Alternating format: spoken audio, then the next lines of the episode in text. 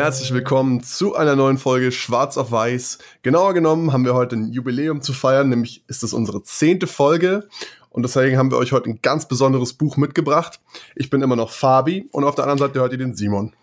Hi. Und wie immer auch quasi zum Jubiläum findet ihr weiterhin die Shownotes unter simon.rd slash sw10. Da könnt ihr uns auch abonnieren. Da gibt's alles mögliche an wichtigen Infos zum Buch. Da könnt ihr den Buch über Affiliate-Link kaufen. Aber um hier auch quasi mal wieder die Werbung zum Ende erstmal zu lassen. Um was geht's heute? Eben das besondere Buch, was wir rausgesucht haben, äh, ist Psychologie der Massen. Ist ein sehr, sehr altes Buch.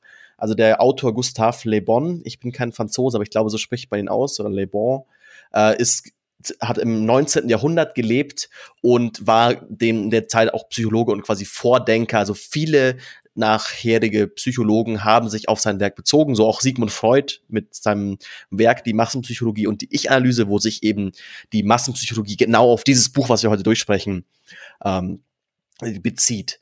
Und ich glaube, es wird eine ganz spannende Episode, weil es ist, es ist erst doch ein sehr, sehr altes Buch, weil ich sagen muss, es ging doch ganz gut zu lesen. Ich glaube, es ist eine neue Übersetzung ist, was kommt aus dem Französischen.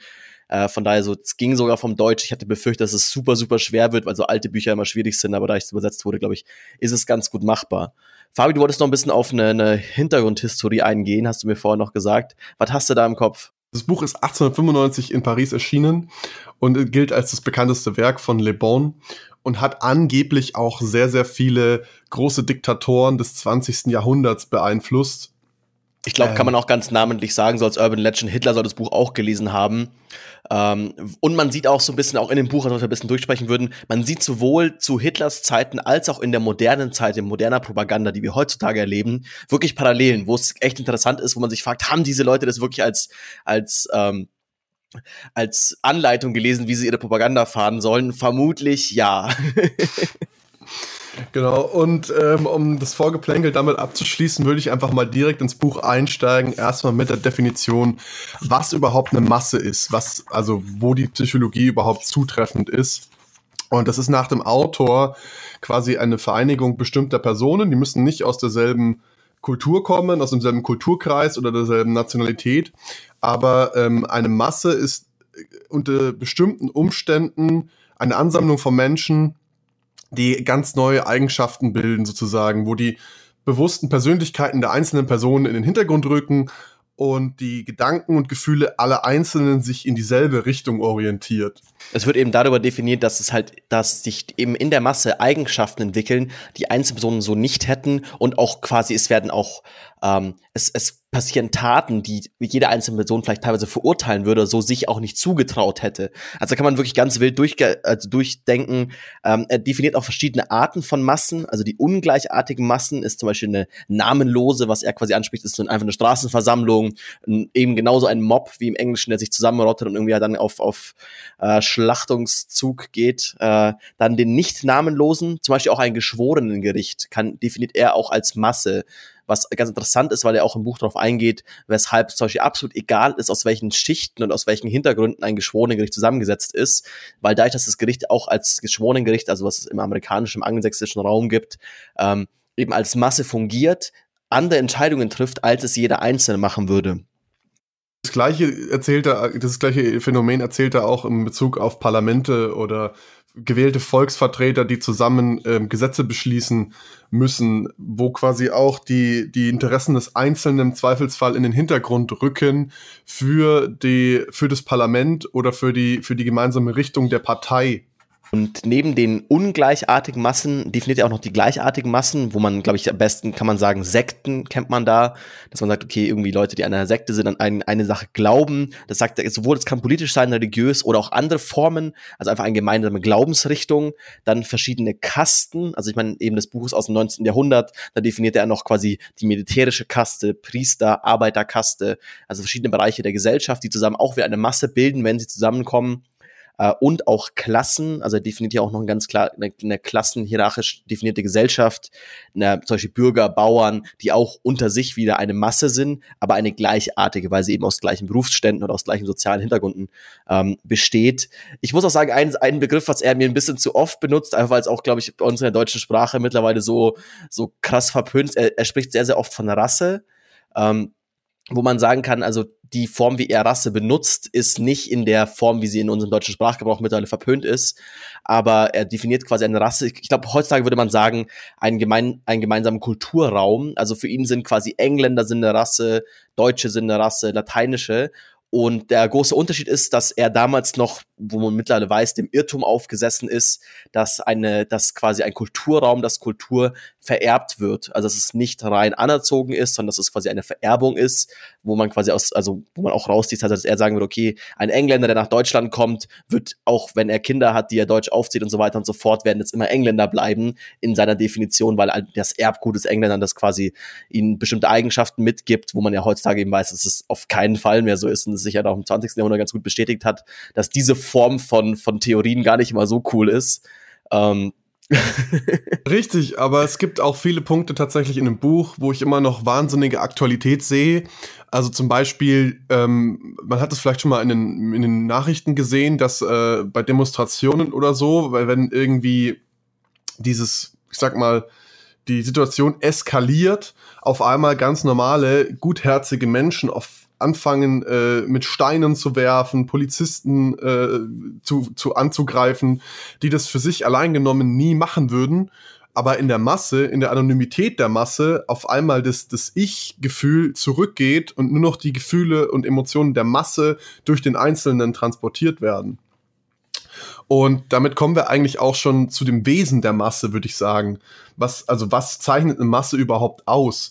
Nun ja, also zum ersten ähm, transportieren die Massen vor allem bestimmte Ideen und kulturelle Ziele und ähm, das Individuum verschwimmt in der Masse im Endeffekt. Also es, ist, es existiert keine, keine individuelle Seele mehr, wie er das nennt, sondern eine sogenannte Massenseele, ähm, die wiederum aus dem gemeinsamen äh, Gefühlen und Emotionen hervorgeht was Fabi auch schon gut anspricht, also was er, ich glaube, das kann man ganz, also ich finde es eben ganz cool, wenn man sagt, man, wenn man sich unter diesen Gesichtspunkten bestimmte Situationen aus dem eigenen Leben auch vor Augen ruft, genau eben Demonstrationen oder auch Hooligans, also verschiedenste Formen, wo viele Menschen auf einmal zusammenkommen, ähm, kann man immer, sieht man immer wieder Parallelen, die auch in dem Buch quasi schon beschrieben werden. Das ist doch schon relativ alt und man ist eben ist immer noch tagaktuell.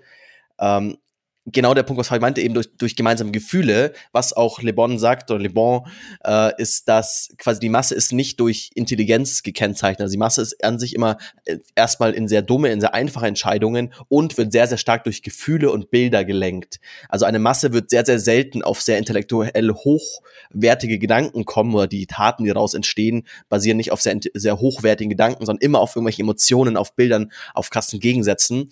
Ähm, dementsprechend ist es auch so, dass eine Masse sich gut durch solche Bilder eben lenken lässt, dass man nicht, eben hat man halt irgendwie dann das als als Fußballhooligan hat man dann das große böse Bild des feindlichen Fußballvereins, den man irgendwie auf die Schnauze hauen möchte. Ähm, und das halt viel leichter ist, als irgendwie das groß zu hinterfragen, ja, okay, das sind ja eigentlich auch nur Menschen, der geht am Montag auch irgendwie in die Arbeit, das sind auch irgendwie Lehrer und so, sondern weil man sich quasi in dieser Massenseele sehr stark auf Gefühle und Bilder zurücksetzt und äh, eben zu Taten neigt, die man als Individuum gar nicht machen würde. Genau, und diese, diese, ich sage jetzt mal, einfachere Denkweise in der Masse führt im Prinzip darum, dass, dass die ganzen Entscheidungen auch einfach undifferenziert sind. Also die Masse denkt überhaupt nicht irgendwie logisch, sondern einfach nur in Symbolen und Bildern, wie du schon gesagt hast. Und äh, das heißt, man kann mit einer Masse auch überhaupt nicht argumentieren. Also eine logische Beweisführung wird in der Masse niemals auf äh, ein Ohr, äh, eine logische Beweisführung wird in der Masse niemals auf Gehör finden. Ähm, der quasi diese bereit, bereit ist, diese Beweisführung zu hinterfragen und ähm, für sich in, in irgendeine Kategorie einzuordnen. Gleichzeitig sind sie aber wahnsinnig äh, leicht erregbar. Das heißt, wenn jetzt jemand ähm, versucht, die, den Glauben der Masse oder die Emotionen der Masse logisch mit Gegenargumenten zu, zu ähm, widerlegen, führt es im Prinzip nur dazu, dass die Masse sich ähm, äh, aufgeregt oder erregt fühlt und antwortet dann eher mit Aggression sogar auf denjenigen, der das versucht. Was man da auch vielleicht so als Beispiel sehen kann, quasi mit logischen Argumenten, ist in dem Fall eben wie die Schwurgerichte, also wie man es aus amerikanischen Filmen kennt, dass es da quasi den Richter gibt, aber am Ende die quasi die Entscheidung wird von normalen Zivilisten getroffen, also irgendwie 10, 15, ich weiß nicht genau wie viele Leute, die da sitzen, die dann immer von irgendwelchen tollen Anwälten irgendwie bequatscht werden und so. Ähm, wo er auch im Buch quasi teilweise Beispiele rausnimmt, weil das eben halt auch da, also die, dieses, diese Form der Juristerei schon relativ lange gibt. Und er auch meint so, das ist der Unterschied, da kommt ein normaler Mörder rein, also jemand, der einfach irgendwie aus Habsucht wegen irgendwie der Geldbörse jemanden umgebracht hat, der von dieser Masse von, also den, den, ähm, dem Schwurgericht dann sehr, sehr stark verurteilt wird, eben für Mord im Vergleich zu einem, keine Ahnung, 15-jährigen Mädchen, die irgendwie einen Vergewaltiger umgebracht hat, die eine viel, viel geringere Strafe bekommt, obwohl es rein logisch, also man das jetzt quasi einen Richter machen lassen würde, überhaupt keinen Sinn ergibt, weil es ist die gleiche Straftat, es ist quasi, es wurde der gleiche Schaden zugefügt, dass ein Mensch umgekommen ist oder umgebracht wurde, aber halt eben durch dieses Bild und eben, weil es gar nicht um Logik geht, sondern um die Emotionen, die dann in dem Fall das Schwurgericht da empfindet, entscheidet das ganz anders, als es ein komplett Berufsrichter, der total kalt schneuzig irgendwie einfach das, das Gericht, also die, die Gesetze durchgeht, quasi tut. Und dadurch, dass quasi auch dann teilweise im angelsächsischen Raum auch so komische Urteile passieren, weil eben Emotionen wahnsinnig wichtig auch sind. Ähm, was hier auch noch wichtig dazu zu sagen ist, äh, Masse wird nicht definiert über die Anzahl der Menschen. Also es kann quasi schon, also drei Menschen können schon eine Masse sein und 100.000 können noch keine Masse sein in der Definition des Buches, weil es eben nicht darum geht, um wie viele Menschen es sind, um es als Masse zu definieren, sondern dass die Menschen eben nicht mehr als einzelne Individuen handeln, sondern eben in dieser Masse, in diesem Massengeist, in dieser Massenseele. Da kann man noch hinzufügen, es kommt auch nicht darauf an, dass die Masse oder die Personen der Masse im selben Raum, am selben Ort äh, sind, sondern zum Beispiel bei einem Streik, wenn man jetzt zum Beispiel in Deutschland weiten Streik organisiert, dann sind ja viele kleine Splittergruppen dieser Masse überall in Deutschland verteilt, aber man würde die Streikgruppierung trotzdem als Masse bezeichnen in dem Kontext. Und eben was so ein Hauptding auch noch ein bisschen ist, ist, dass sich der einzelne Masse halt wahnsinnig übermächtig fühlt, eben weil er namenlos ist, wie Fabi vorhin schon gesagt hat. Er ist sich den Handlungen nicht mehr bewusst und Gustave Le Bon geht sogar so weit im Buch, dass er sagt, eigentlich von der psychologischen, vom psychologischen Ansatz ist die Person auch gar nicht mehr ähm, schuldig. Also wenn quasi in einer Masse durch Gruppendynamiken, zum Beispiel, sagen wir jetzt wieder das Beispiel der Hooligans, äh, irgendwie ein, ein anderer Mensch zu Tode kommt, irgendwie zu Tode geprügelt wird, das eine einzelne, eine einzelne Person macht, dann definiert er das so, dass eigentlich die, ein, diese einzelne Person rein psychologisch gar nicht mehr die Schuld trifft, weil es nicht das Individuum war, der diese Person umgebracht hat, sondern die Masse an sich durch die, und eigentlich dann das einzelne Individuum, die einzelne Person, die dann quasi am Ende die Tat ausgeführt hat, ähm, nur noch quasi der, das, das Werkzeug der Masse war, aber nicht mehr selbst das Individuum gehandelt hat. Natürlich, also er sagt ja auch im Buch schon einschränkend, juristisch ist es immer noch Mord oder es ist immer noch Totschlag, ähm, wenn es eine Person macht, aber rein von einem psychologischen Standpunkt sieht er das so, dass diese Person gar nicht so viel dafür kann, weil es eben, weil die Person also eigentlich nur als Werkzeug durch die Masse getrieben wurde, weil der Einzelne so stark verschwindet und das halt wahnsinnig viel ausmacht, weil die Masse viel Macht verleiht, aber dadurch auch einen hohen Druck ausübt auf das Individuum. Und an der Stelle kann man sich dann fragen, was lenkt die Masse überhaupt oder wie wird die Masse beeinflusst? Also im Buch beschreibt er das relativ ähm, bildlich mit äh, der, dem Wort Religion, also die Religion der Massen oder die Religiosität. Das bedeutet im Endeffekt, dass die Masse überhaupt nicht kritisch hinterfragt, was sie, ähm, was sie serviert bekommt. Das merkt man auch häufig bei bei bekannten Reden, weiß ich nicht, zum Beispiel aus der Querdenker-Szene oder so, da wird einfach nicht logisch begründet, sondern es werden einfach nur Thesen aufgestellt nacheinander und diese Thesen lösen im Optimalfall Bilder und Emotionen bei der Masse aus und ähm, benötigen daher eigentlich laut der Definition von Le Bon keine Begründung. Also man kann die Masse nicht durch logische Argumente überzeugen, sondern nur durch emotionale Bilder. Und die Masse ist ähm, absolut grausam bei geeigneter Führung, sagt er. Also ähm, da sind wir jetzt bei dem, bei dem Aspekt, wer lenkt die Massen. Ähm, meistens sind es sehr, sehr charismatische Personen, die ähm, durch einen Nimbus, also die Charisma bezeichnet er quasi als Nimbus in dem Buch, ähm, umgeben sind und so es schaffen, Einfluss auf andere Menschen zu nehmen. Und besonders ähm, Menschen mit besonders viel Nimbus, die sind auch besonders geeignete Lenker von Massen. Und der, der, der Anführer der Masse ist im Prinzip der, der die Idee am meisten verkörpert und lebt und ähm, eventuell sogar den, den Märtyrertod in Kauf nimmt, nur um diese Idee äh, weiterzubringen. Ich muss sagen, ich habe auch im ganzen Buch, ich habe nicht, also ich glaube, Nimbus könnte man heutzutage als Charisma bezeichnen, oder?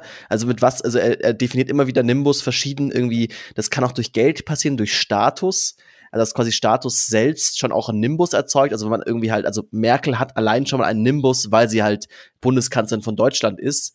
Aber um dahin zu kommen, braucht sie auch einen persönlichen Nimbus, um das irgendwie, also um, um erstmal diese Stelle zu kommen und die Massen quasi zu überzeugen. Also muss man ja auch sagen, Merkel ist auch eine gute Rednerin, sonst wäre sie nicht da, wo sie ist heutzutage.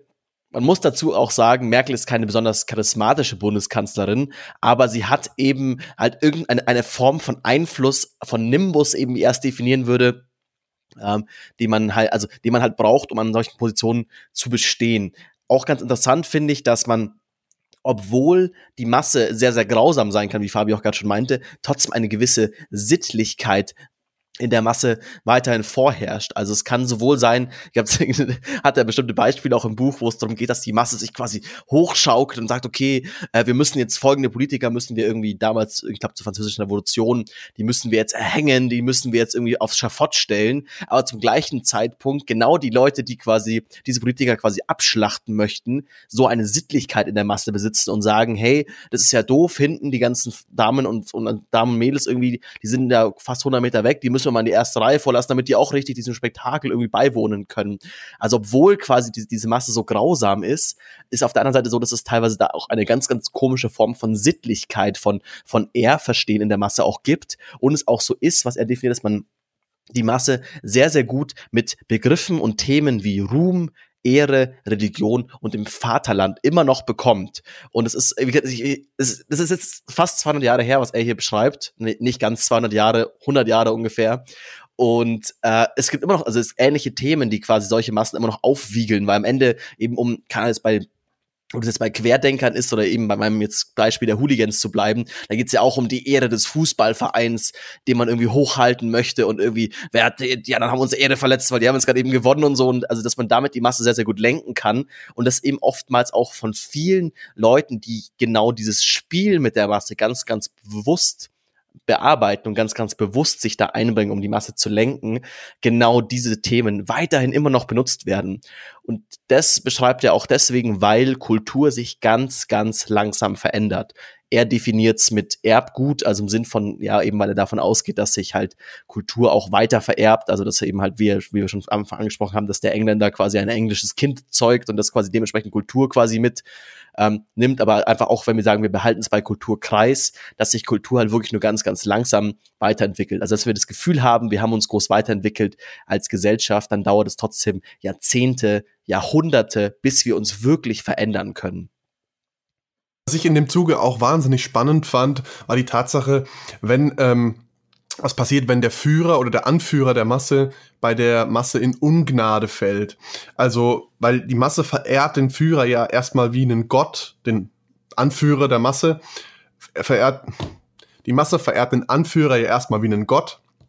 Und sobald dieser Nimbus, wie er das nennt, den, seinen Zauber verliert und ähm, er quasi auf der Ebene der Masse nur noch ist und nicht mehr oben auf, ähm, geht, geht die, die Überschwungshandlung in die andere Richtung und er wird nicht mehr vergöttert, sondern er wird gehasst und, und er, wird, er wird versucht ähm, zu gelünscht, wie sagt man denn? Ähm, gelünscht Masse, zu werden. Gelünscht zu werden, ja.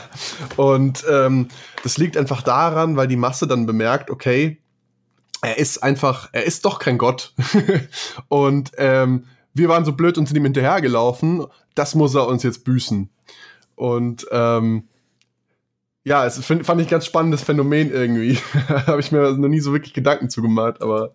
Ja, diesen Absturz so ein bisschen. Kann man auch, sieht man auch immer wieder. Also ich, finde es ganz, ich finde es ganz spannend, eben, obwohl es, weil es ja wirklich so ein Grundlagenwerk irgendwie ist, dass es immer wieder auch irgendwie in verschiedensten Szenarien irgendwie auch Anwendung finde. Also ich muss auch sagen, ich ganz, ganz oft habe ich mich im Laufe des Buches an den Film Die Welle oder ich meine das Buch Die Welle erinnert gefühlt, weil da ja auch quasi, ich weiß nicht, also ob ihr das Buch, den Film kennt, wenn sonst auch sehr empfehlenswert, quasi ein Lehrer damit spielt, weil seine Klasse meint, hey, sowas wie damals zur NS-Zeit, das gäbe es heutzutage gar nicht mehr und er meint, ja, glaube ich schon und baut dann ein Experiment, wo er quasi bestimmte Mechanismen der NS-Zeit benutzt, um diese Klasse zu führen und dann quasi sich halt auch eine Bewegung, die Welle entwickelt. Und ganz oft habe ich mich auch wieder an in quasi in dem Buch daran zurückerinnert gefühlt von, ach ja, klar, das ist genau der Mechanismus, den dieser Lehrer hier benutzt hat, um dann da bestimmte Dinge zu tun. Zum Beispiel auch eine Gleichartigkeit, also dass es sich halt, dass Massen sich es ist leichter, eine Gruppe von Menschen in eine Massen, also nach quasi mit einer Massenseele ähm, zu verwandeln, in eine Masse mit einer Massenseele zu verwandeln,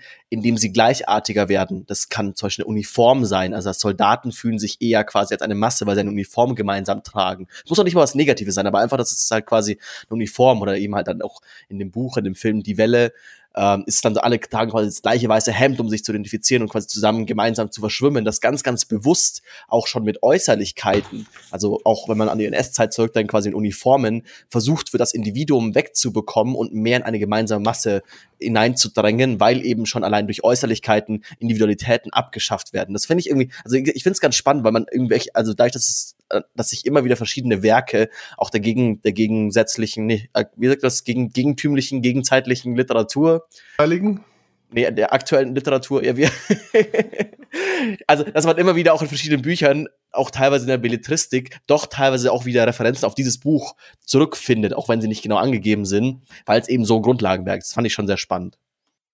Ja, in dem Zuge, weil du gerade von der Welle sprichst, der äh, benutzt ja auch ein bestimmtes Pattern, was eigentlich alle Anführer einer Masse verwenden, nämlich ähm, Behauptung, Wiederholung, Übertragung.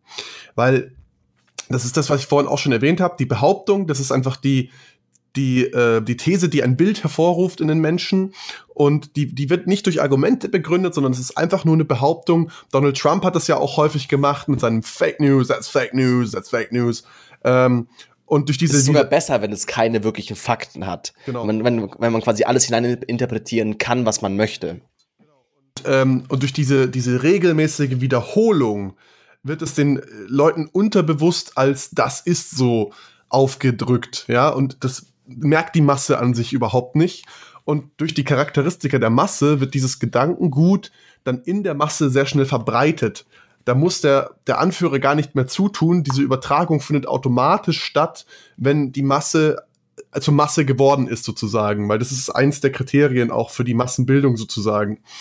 Und diese verschiedenen rhetorischen oder diese, diese beiden rhetorischen Mittel, die die Anführer eben verwenden, ähm, führt dazu, dass sich die, die Masse auch an seinen, ähm, in seinen Bann gezogen wird, sozusagen. Und auch dann quasi das dritte, was Fabi angesprochen hat, also mit Übertragung ist, wenn man bestimmte Ideen irgendwie hat, das dann einfach genau eins zu eins zu übernehmen. Also eben, da kann man wirklich auch Dynamiken in der aktuellen Zeit sehen, dass es irgendwie halt die AfD gibt, die genau diese Idee von Fake News, kaputte Systemmedien aus den USA von Trump übernimmt, weil da hat es irgendwie schon gut funktioniert.